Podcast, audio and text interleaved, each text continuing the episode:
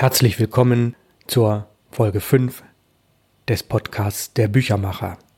In den bisherigen Folgen haben Sie die ersten vier Kapitel der Romantrilogie Großstadtoasen von Ralf Plenz, der gleichzeitig auch der Sprecher ist, gehört.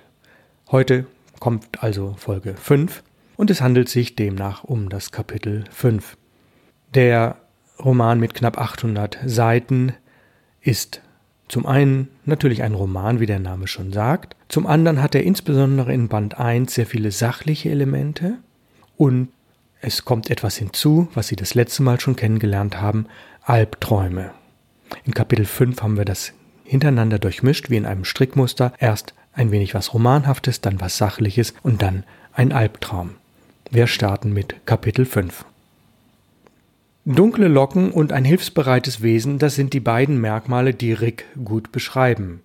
Er ist mittelgroß und feiert im nächsten Jahr seinen 35. Geburtstag, doch davon will er gar nichts wissen.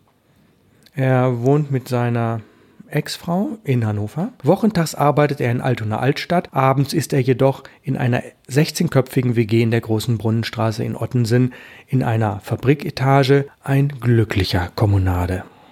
Seine Ex-Frau ist gelernte Schneiderin und hat ihm kürzlich vom Sperrmüll einen waschechten Bogart Schlapphut mit extra breiter Krempe mitgebracht und diesen fachgerecht von Katzenhaaren befreit. Seitdem findet Rick, dass Bogart und er ein gutes Team sind. Er wird in seiner WG der Schreiber genannt. Warum, weiß keiner so recht. Seine Ausbildung als Buchhaltungsfachkraft, der noch ein Fachabitur und Ingenieurstudium folgten, rechtfertigt den Spitznamen nicht. Dass er wegen der Arbeit mit seiner Schwester Imelda aus Hannover nach Hamburg gekommen ist, gerne viel liest und als Hobby die Kalligraphie entdeckt hat, ja, vielleicht schon ein wenig. Ah, Viktor, ist immer kurz vor 18 Uhr gut erreichbar. Da trinkt er seinen legendären Kräutertee im Naturkostladen neben der Stadtbäckerei. Ich muss mich heute mit ihm treffen, denn wenn ich tatsächlich in seinen Nachtschichten das Druckhandwerk lernen will, dann ist September ein guter Starttermin. Oh, richtig, der 5. September war vorgestern. Rick sollte das Thema endlich angehen, aber vor diesem Termin im Bioladen gegenüber der Druckwerkstatt muss er noch schnell die Frage klären, die ihm beim Morgenkaffee um 11 Uhr durch den Kopf ging. Können Wörter von einem Manuskript zum anderen wandern? Regen nebeneinander stehende Bücher, wie er in einer Kurzgeschichte aus dem Buch Lesebach erfahren hat, sich gegenseitig zu einem engen Austausch an, sodass sich Karl Marx und Heinrich Böll wirklich unterhalten oder gar verstehen? Fragen über Fragen. Nach seiner Arbeit wird er sich also mit Viktor treffen. Hm, mit ihm kann ich das Wörterwandern auch erörtern.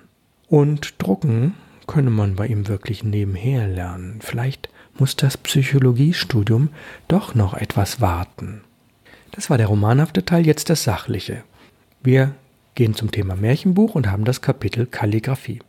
Das Wort griechischen Ursprungs bezeichnet die Kunst des schönen Schreibens. Das kann eine schöne Handschrift mit einem beliebigen Schreibgerät sein. Meistens ist es jedoch das kunstvolle Schreiben mit einer Stahlzeichenfeder oder einem Pinsel gemeint. Bereits in meiner ersten Firma, die den Namen trug Ralfs Grafikmanufaktur, hatte ich viele Aufträge abgewickelt, die in Schönschrift hergestellt wurden. Wie kam es dazu? In allererster Linie wollte ich so wie auch meine Kunden, dass in der Gestaltung einer Drucksache eine besondere persönliche Note wiederzufinden sei. Ich hatte hunderte von Beispielen, sodass Kunden sehr schnell merkten, das ist der besondere Stil dieses Grafikers.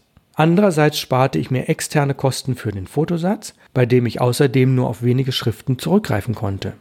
Dieses handschriftliche Verfahren war allerdings nicht für den Einsatz von längeren Texten mit beispielsweise mehr als fünf Zeilen geeignet, jedoch ideal für Überschriften und kurze Texte.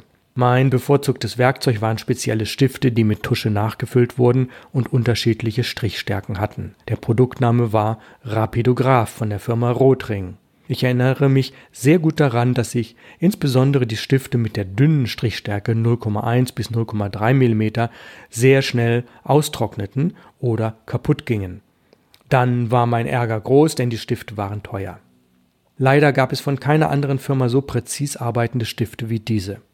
Um eine sehr saubere Schrift hinzubekommen, zeichnete ich mit Bleistift Hilfslinien, die sich hinterher gut wegradieren ließen. Diese Reinzeichnung legte ich in einem relativ großen Maßstab an, fertigte davon eine Reproduktion, sodass die tatsächlich im Druck verwendete Schrift deutlich kleiner war als meine Zeichnung, somit sauberer wirkte und scharfe Kanten aufwies. Warum griff ich bei diesen Aufträgen nicht auf die Stahlfeder zurück? Sie kostete wenig, nur etwa 5% des Stiftpreises, und hielt vergleichsweise lange. Außerdem hatte ich immer einen Vorrat von mindestens 20 bis 30 verschiedenen Stahlfedern in meinem Fundus, doch gegen sie sprach, dass die Strichstärke im Gebrauch niemals gleich blieb und man auf den meisten Papiersorten nicht ganz flüssig schreiben konnte. Es kratzte. Und abgesehen von gelegentlichen Klecksen hatten Stahlfedern keinen Tank- oder Tuschevorrat. Man musste die Feder im Minutentakt in den Vorratstank eintauchen, um sie wieder mit Tusche zu befüllen. Tinte wiederum war ungeeignet. Sie floss zwar besser, erzeugte aber kein gleichmäßiges schwarzes Schriftbild. Wenn man keine Tricks kannte, waren die ersten Buchstaben zu fett und die letzten, bei denen der Tuschevorrat zur Neige ging, zu dünn. Es war ein permanenter Tanz auf dem Papier. Andererseits hatten Mönche mit vergleichsweise einfacheren Federn, nämlich Gänsefedern, über Jahrhunderte hinweg viele Millionen Dokumente und Bücher geschrieben, es musste also möglich sein. Mit mehr Übung erwies sich, die, erwies sich die Stahlfeder in der Tat als geeignetes Instrument für manche Schriftvarianten. Wie gelang es mir nun, dieses Fachwissen des kalligraphischen Schreibens an andere weiterzugehen? Hier kamen mir das Glück und ein gewisser Zufall zu Hilfe. In der Druckwerkstatt hatten wir sehr gute Fotokopierer, die aus geeigneten Vorlagen hervorragende Verkleinerungen herstellen konnten. Von einem Kunden, einem Architekten, lernte ich folgenden Trick. Wenn man mit einem hellgrünen oder hellblauen Stift etwas zeichnete, war das in der anschließenden Kopie nicht mehr zu sehen. Architekten zeichneten damals besonders gerne auf Millimeterpapier, weil es ein hervorragendes Hilfsmittel war.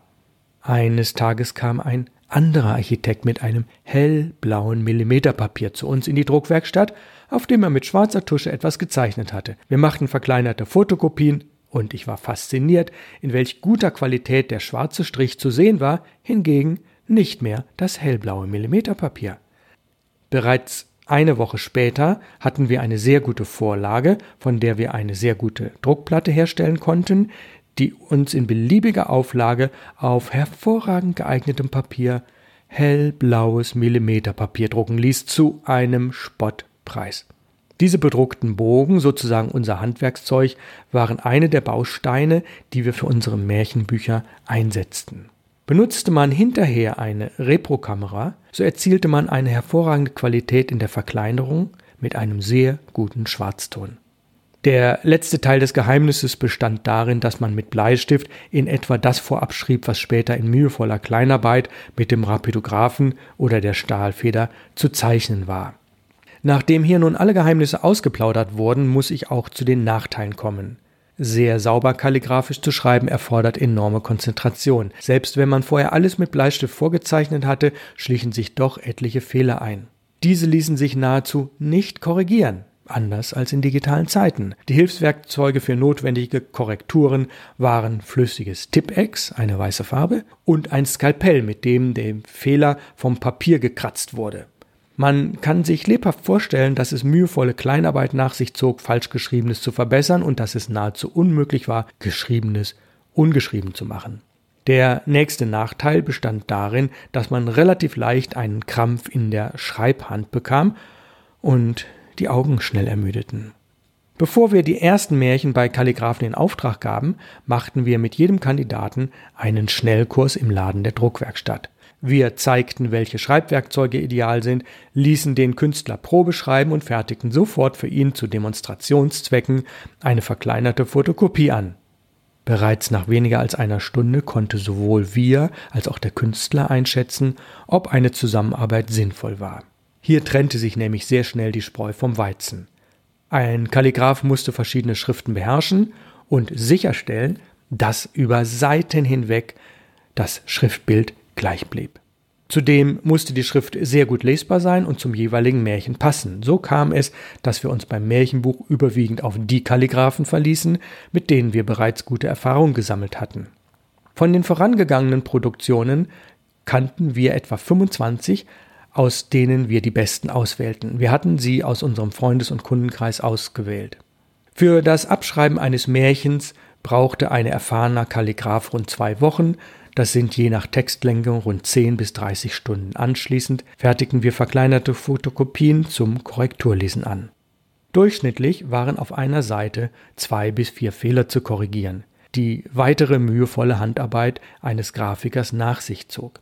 Er musste diese Schrift imitieren, vorhandene Wörter eventuell verschieben und mit viel Tippex, Skalpell und Klebstoff arbeiten.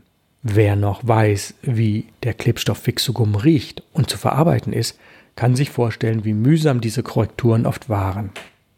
Vom Hantieren mit den Abreibebuchstaben Letraset, wie es bei Grafikern damals üblich war, war unser Verfahren recht weit entfernt.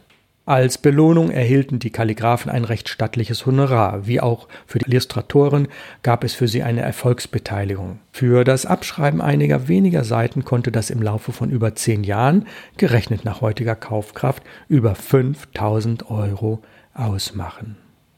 Soweit der sachliche Teil und zum Abschluss ein kleiner Albtraum. Mein Albtraum. Rick, der Schreiber, der für die Bücher bereits im Laufe der ersten beiden Jahre als Kalligraph 4 sehr gute Texte geliefert hatte, nahm einen neuen Auftrag an und alle waren frohen Mutes, in drei Wochen seine fertigen Seiten zu erhalten.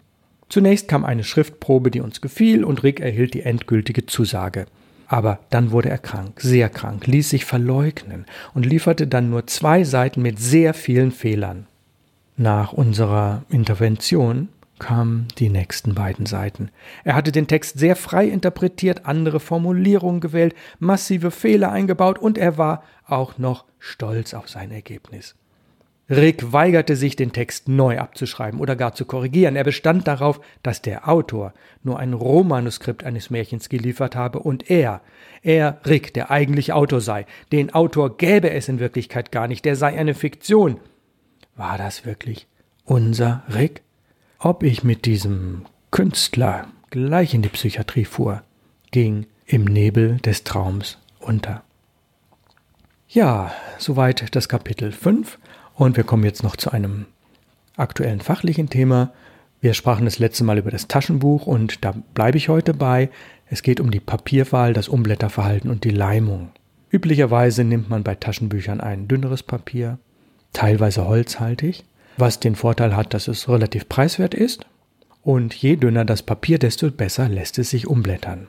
Der Nachteil besteht dann darin, dass beispielsweise 200 Seiten ein viel zu dünnes Buch ergeben würden. Also nimmt man stattdessen häufig ein Papier, was zwar dünn und preiswert ist, aber ein gewisses Volumen hat. Es wirkt wie aufgeblasen. So hätte ein Buch mit 200 Seiten, sprich 100 Blatt, nicht typischerweise eine Höhe von vielleicht 8 oder 9 Millimetern, sondern von 15 Millimetern. Das heißt, das Papier hätte ein Volumen von 1,7. Dadurch wirkt das Buch viel zu leicht und lässt sich wiederum schlecht umblättern. Ideal bei Taschenbüchern ist also ein Papiergewicht von 70 oder 80 Gramm je Quadratmeter, einem einfachen Volumen und einer guten Leimung, wobei wir beim letzten Punkt sind, die Leimung.